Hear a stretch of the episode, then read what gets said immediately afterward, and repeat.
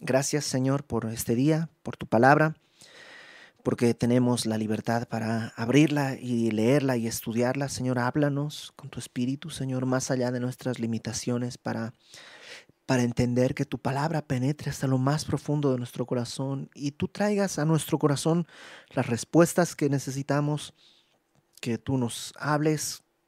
Mm. Aquí estamos, Señor, atraviésanos con la espada de tu palabra y que sea así para tu gloria. En el nombre de Jesús, Señor. Amén. Amén.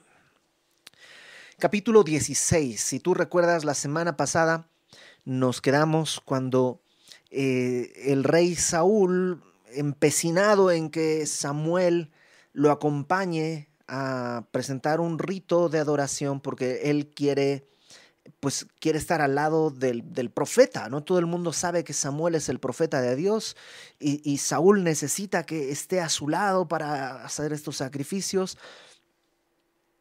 A pesar de que Dios ya le ha dicho, Dios te ha hecho a un lado del trono y le ha dado el reino a un hombre mejor que tú, a un prójimo mejor, con un corazón mejor.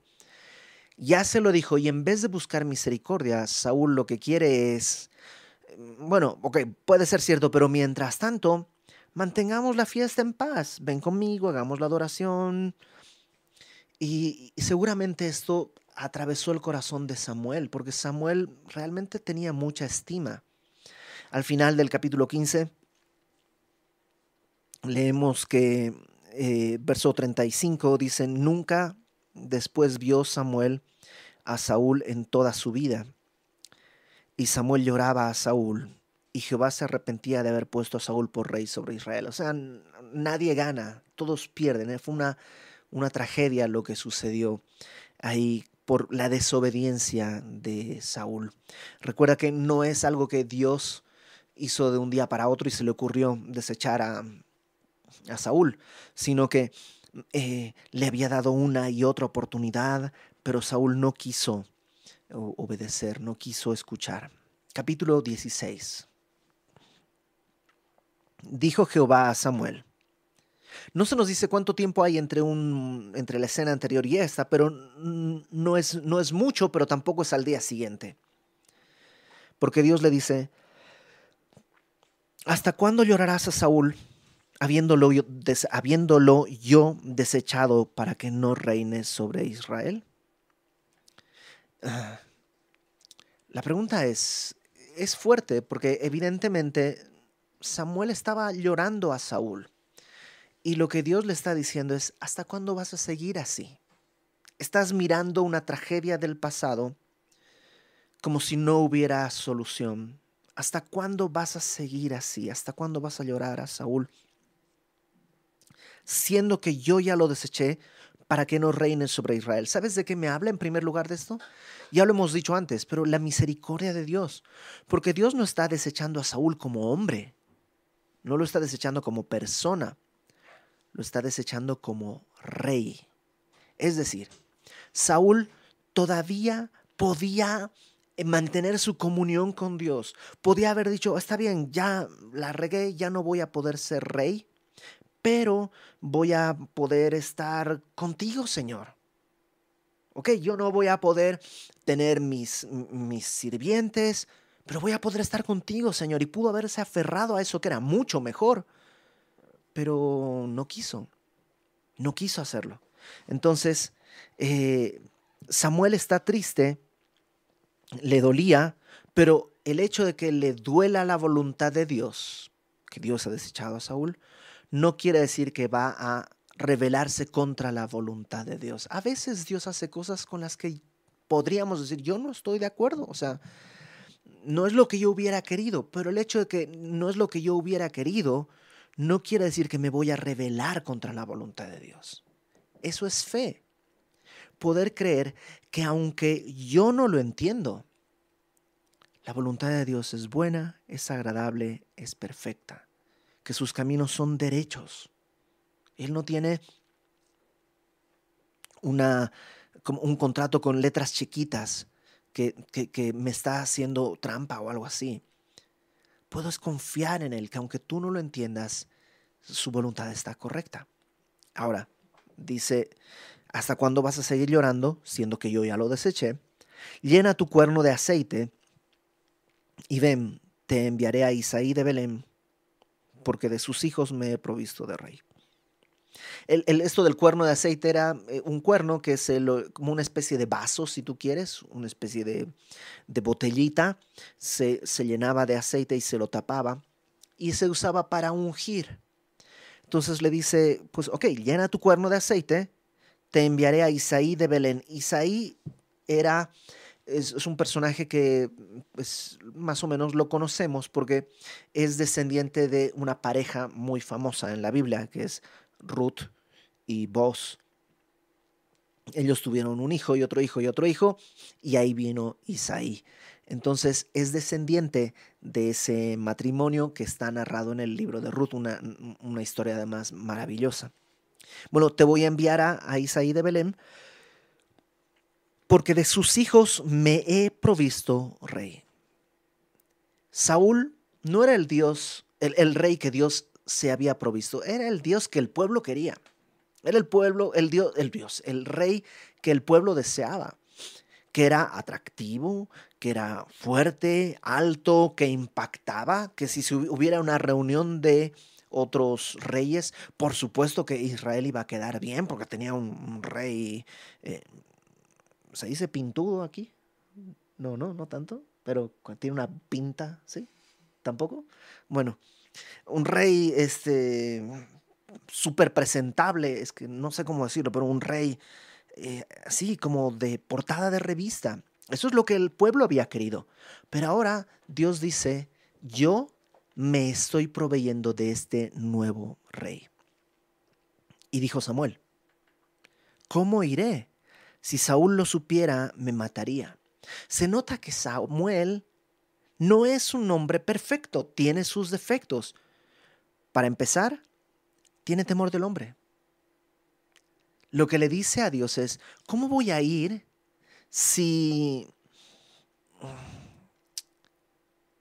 Si voy, me va a matar Samuel. Samuel no está de buenas. ¿Te imaginas si se entera que voy a ungir a un nuevo rey? Me va a matar. Tiene temor del hombre, pero a pesar de que tiene temor, está dispuesto a obedecer. Dios, fíjate la respuesta de Dios. Jehová me respondió. Jehová respondió, toma contigo una becerra de la vacada y di, a ofrecer sacrificio a Jehová he venido. Entonces, no le dice mucho, no le dice mucho más, solamente le repite la orden. Me, va a matar Samuel. Agarra una, una vaca y llévala porque mm, si te preguntan vas a decir voy a hacer un sacrificio, lo cual es cierto porque vas a hacer un sacrificio. Ya. No le dice yo voy a esconder a Saúl, no. Es decir, no trata de conquistarle con las circunstancias que vendrán, simplemente le da una orden que es lo que tiene que hacer. Y Dios obra así en nosotros. ¿Y sabes qué necesitamos para poder seguir adelante? Fe, creerle. Dice eh, Warren Wiersbe que nosotros no descansamos en las explicaciones de Dios, sino descansamos en las promesas de Dios. Repito, no descansamos en las explicaciones de Dios, sino en las promesas de Dios. En creer que Dios lo que promete va a cumplir. Y Dios no le está diciendo, ve, vas a morir en el intento de ungir a un rey. Dice, ve y vas a ungir al que yo te indique. Versículo 3. Y llama a Isaí al sacrificio, y yo te enseñaré lo que has de hacer, y me ungirás al que yo te dijere. Si yo fuera Samuel, a pesar de que me lo acaba de decir, yo le diría, ok, voy. ¿Y qué voy a hacer? ¿Y cómo voy a reconocer al que tú quieres? Pero Dios no le dice. Le dice algo a futuro. Le dice, yo te voy a enseñar lo que vas a hacer. Y yo te voy a decir a quién vas a ungir. No le dice cómo le va a revelar eso. Solo le dice que puedes confiar en mí. yo te voy a decir qué hacer. Una vez más, Samuel necesita confiar, dar un paso de fe. Acuérdate, un paso de fe no es un paso al vacío. Un paso de fe no es optimismo. Pues ojalá que todo salga bien. Pasa la tarjeta. Pues de alguna manera Dios va a proveer. Sí, pues yo creo que si tú pasas la tarjeta. Eso no es un paso de fe. Eso es, no sé, imprudencia. Un paso de fe es cuando Dios te ha dado una orden clara, aunque todo esté en contra, poder decir, Dios va a cumplir. No sé cómo, pero va a suceder. Entonces Samuel obedece. Verso 4. Hizo pues Samuel como le dijo Jehová. Qué distinto a Saúl. Lo que vimos en los capítulos pasados es que Saúl tenía una orden difícil, sí, pero no la quiso hacer. En cambio, Samuel tenía una orden difícil y estuvo dispuesto a, ponerla por obra. Hizo pues Samuel como le dijo Jehová, y luego que él llegó a Belén, los ancianos de la ciudad salieron a recibirle con miedo y dijeron, ¿es pacífica tu venida? ¿Por qué le dicen eso? No, no, no se nos dice realmente, no se nos eh, explica, pero probablemente, simplemente probablemente, tiene que ver con lo que pasó en el capítulo anterior. ¿Te acuerdas qué hizo Samuel? Agarró al rey eh, Agag y lo, degolló y luego lo cortó en pedazos. Y entonces ahora llega, esa noticia seguramente corrió como reguero de pólvora y todo el mundo se enteró. Entonces cuando llega a Belén le preguntan, ¿a qué vienes? ¿Vienes en paz o cuál es tu propósito? Él respondió, sí, o sea, sí vengo en paz, vengo a ofrecer sacrificio a Jehová. Santificaos y venid conmigo al sacrificio. Entonces está invitando a los ancianos para que sean como testigos. Los ancianos son como las autoridades del pueblo. Entonces los está invitando para que ellos testifiquen de lo que va a suceder. Y santificando él a Isaí y a sus hijos, los llamó al servicio. ¿Te imaginas? Todo el mundo ahí pensando, ¿y qué va a hacer? No sé. Fue directo a casa de Isaí, le dijo a los ancianos que los que vengan, ya están, estamos todos listos para comer, pero no sabemos exactamente qué va a suceder. Santificó a Isaí, o sea, eso quiere decir que oró por ellos, probablemente les derramó un poco de aceite. Y ya que están ahí todos, verso 6 dice, y aconteció que cuando ellos vinieron él vio a Eliab y dijo, de cierto delante de Jehová estás ungido. Eliab era uno de los hijos de Isaí y se nota que era un hombre corpulento, eh, probablemente parecido a Saúl, porque una de las cosas que tal vez Saúl, Samuel tiene duda es, ¿y dónde vamos a encontrar a alguien que reemplace a Saúl? Saúl era más grande que todos, ¿te acuerdas de los hombros para arriba? Era el más alto del pueblo. Era eh, un hombre imponente. ¿Cómo? ¿Dónde vamos a encontrar a otro igual que Saúl? Y entonces cuando ve entrar a Eliasib, es a Eliab, dice, oh, aquí está, sí, ahí está, este es el ungido de, de Jehová. Y Jehová respondió a Samuel, no mires a su parecer, ni a lo grande de su estatura, porque yo lo desecho. O sea, no está desechando a Eliab, lo que desecha es el parecer, es decir, tu, tu rostro, si es guapo o no, ni, ni la estatura tampoco es importante para Dios. Porque Jehová no mira lo que mira el hombre, pues el hombre mira lo que está delante de sus ojos, pero Jehová mira el corazón.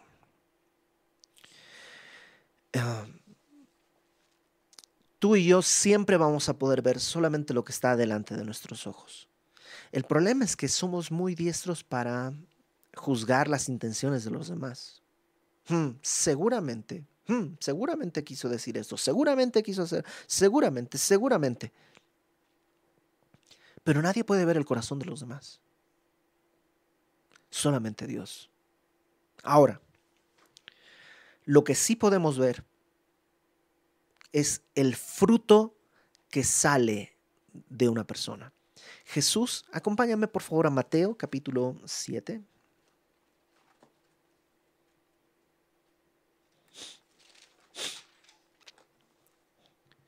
Porque Mateo 7 es la excusa perfecta para la gente que dice, no me juzgues, Jehová mira el corazón, tú solo miras la parte exterior, así que no me juzgues. Y dice Jesús, no juzguéis para que no seáis juzgados. Y sí, eso lo dice. Fíjate, capítulo 7, versículo 1 de Mateo. Dice, no juzguéis para que no seáis juzgados, porque con el juicio con que juzgáis seréis juzgados, con la medida con que medís os será medido. ¿Y por qué miras la paja que está en el ojo de tu hermano y no echas de ver la viga que está en tu propio ojo? ¿O cómo dirás a tu hermano, déjame sacar la paja de tu ojo y aquí la viga en el ojo tuyo? Hipócrita, saca primero la viga de tu propio ojo y entonces verás bien para sacar la paja del ojo de tu hermano. Entonces, esta frase, no juzguéis para que no seáis juzgados, está inmersa en este contexto. Lo que Jesús está queriendo decir es, aguas. Tú quieres corregir a otro sin darte cuenta que tú mismo puedes tener esa misma, esa misma problemática, pero aún más grande. Por eso dice, tu hermano tiene una paja, pero tú tienes una viga en tu ojo. Y al final lo que le dice es, saca primero la viga de tu propio ojo y entonces verás bien para sacar la paja del ojo de tu hermano. No dice, no le digas nada. Simplemente está hablando de la actitud que tenemos que tener, porque la verdad es que puede que encontremos alguna persona que tiene algún problema y está en algún pecado y es necesario decirle, oye, estás mal. Pero lo importante es no hacerlo con altanería oh, oh, pecador, ¿cómo te atreves? O no sé. No, eso, eso no es correcto. Pero si tú, sabiendo que tú mismo eres pecador, puedes eh, animar al otro a abandonar su pecado. Ahora, ahí mismo en Mateo 7, en el versículo 19, dice así. Todo árbol que no da buen fruto es cortado y echado en el fuego. Así que por sus frutos los conoceréis. O sea, yo no tengo que juzgar a la persona con un criterio hipócrita, pero sí estoy llamado a examinar el fruto que da cada persona. Justo en el versículo 18 em, dice, no puede el buen árbol dar malos frutos, ni el árbol malo dar buenos frutos. O sea, si bien tú y yo no vemos el corazón, Dios sí nos llama a juzgar el fruto de la vida de algunas personas. En base a ese fruto, yo tendré que, uno, si están en pecado, animarles a caminar con el Señor, a arrepentirse, exhortarles a restaurar su comunión con Dios, no con hipocresía como si yo nunca pecase, sino sabiéndome yo mismo pecador, sabiéndome yo mismo un necesitado de la gracia de Dios. La otra cosa que tendré que hacer es, si juzgo que esta persona tiene un fruto que no es correcto y no está dispuesto a arrepentirse, por el fruto yo podré voltearme y seguir mi camino por otro lado.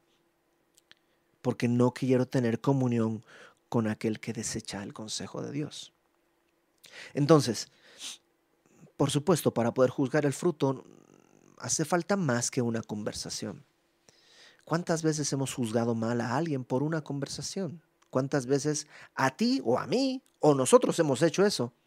¿Cuántas personas a, mí me ha tocado que me dicen, uh, cuando te conocí pensé que eras así, no, pensé que eras así? Y, juzgamos por una cosa superficial. Ahora, regrésate al primer libro de Samuel. Cuando Dios le está diciendo a Samuel, no te fijes en esas cosas externas, porque yo estoy viendo el corazón, lo que está diciendo es que Eliab puede que sea un buen tipo, puede que sea una persona amable y correcta y que tenga mil cualidades. Pero hay alguien mejor, no solo en sus acciones, sino en su corazón. Entonces le dice, Eliab no es. Versículo 8.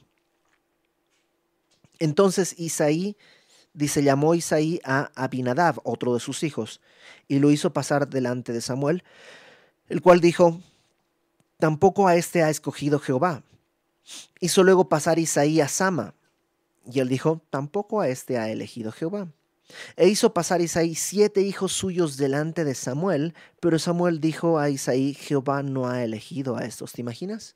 Viene Samuel, te dice de tu familia va a haber un rey, preséntame a tus hijos. Mm, eh, tú dices, pues el, el, más grande, el más fuerte, este es. No, ese no es. Ah, a ver, el segundo, este es. No, ese no es. No es un, dos, tres, cuatro, cinco, seis, siete. Pasan siete y no hay ninguno.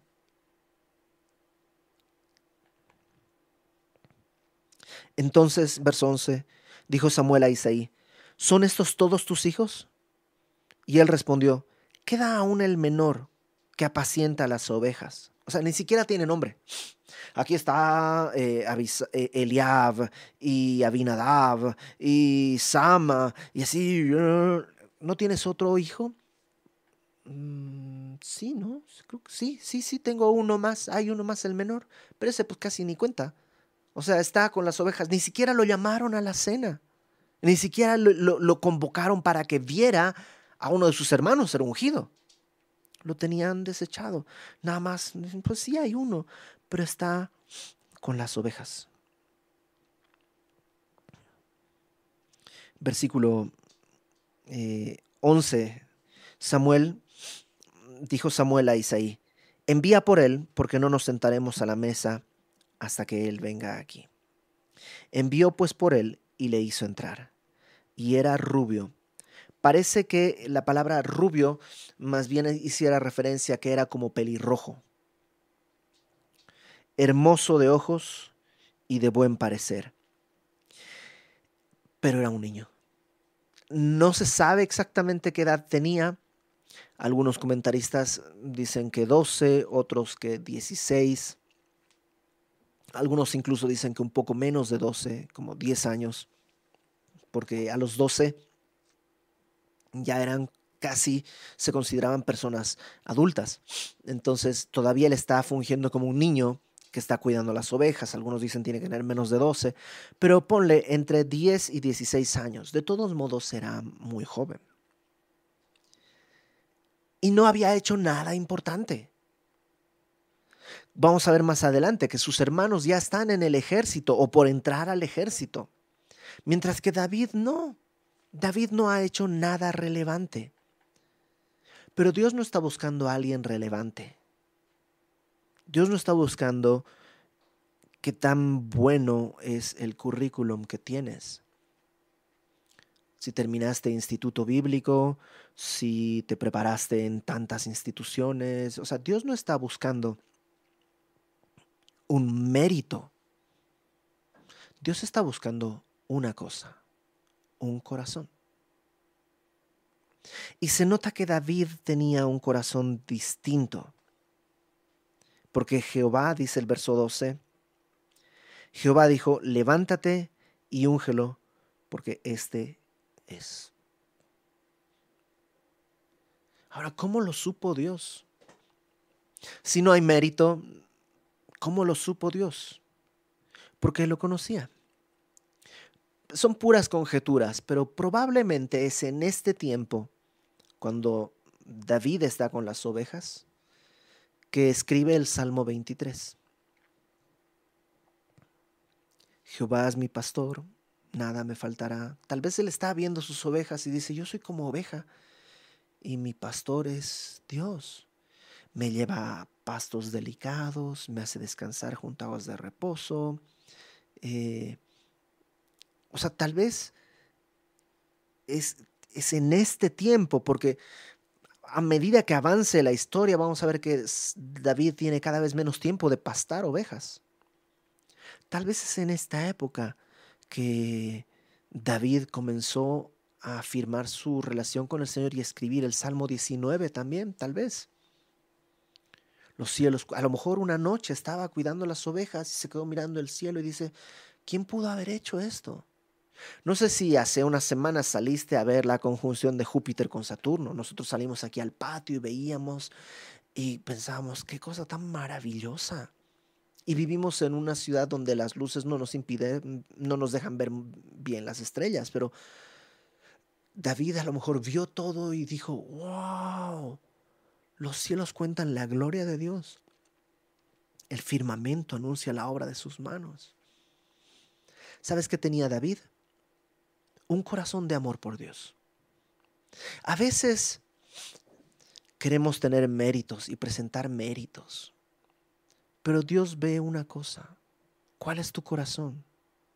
A lo mejor tienes un buen corazón y estás lleno de fracasos. Tal vez los fracasos son porque estás queriendo hacer las cosas en tus fuerzas. Deja que Dios haga la obra, pero no dejes de amar al Señor.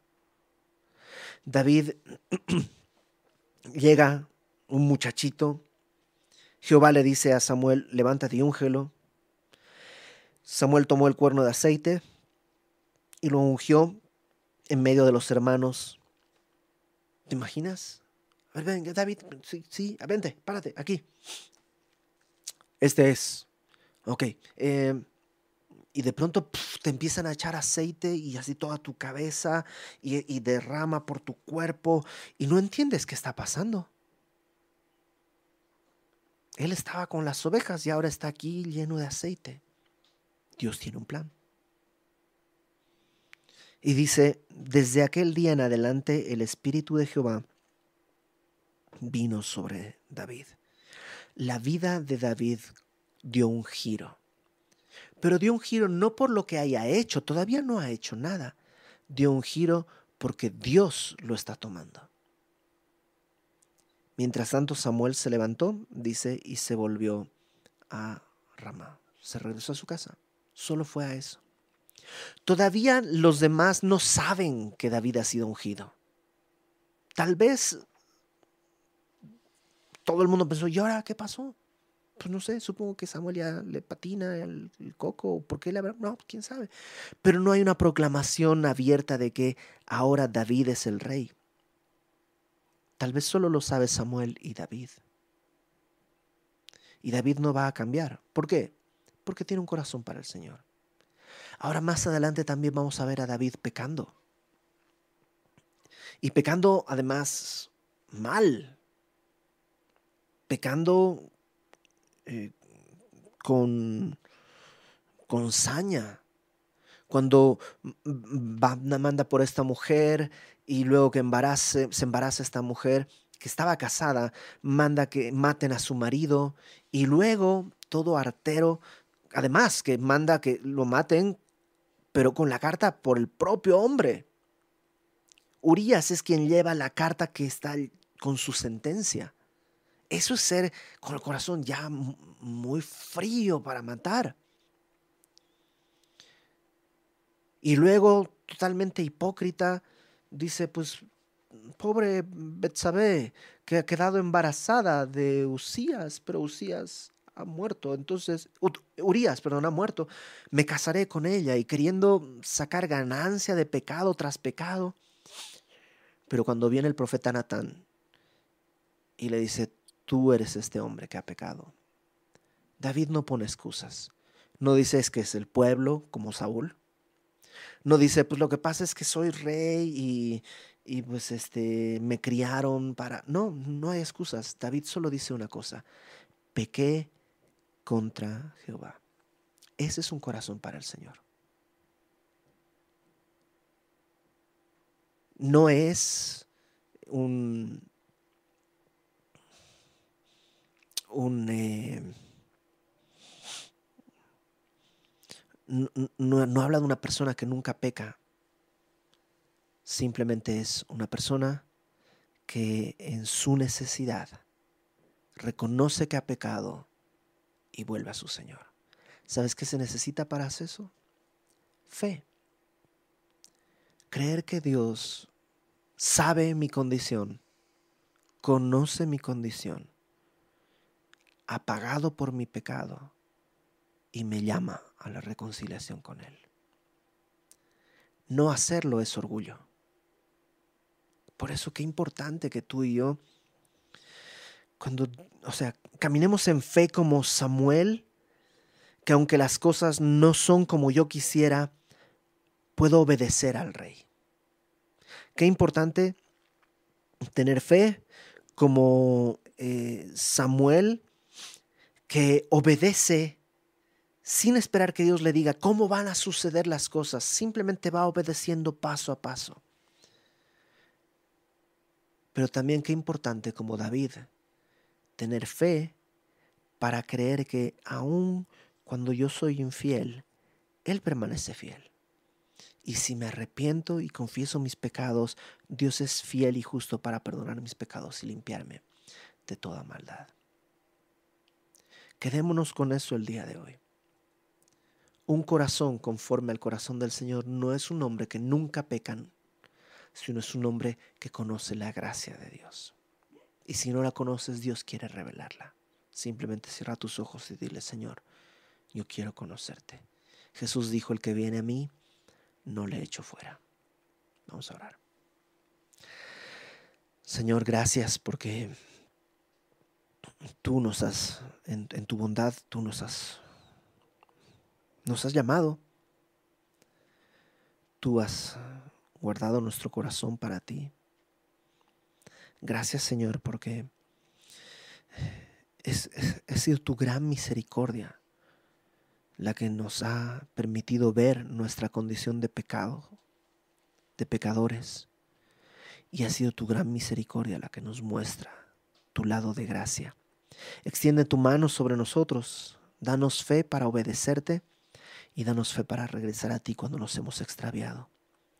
Danos fe para hacer las cosas de acuerdo a tu voluntad, aunque esta voluntad no nos pareciera a nosotros. Danos fe para regresar siempre que hemos tropezado, confiando en tu amor y en tu misericordia.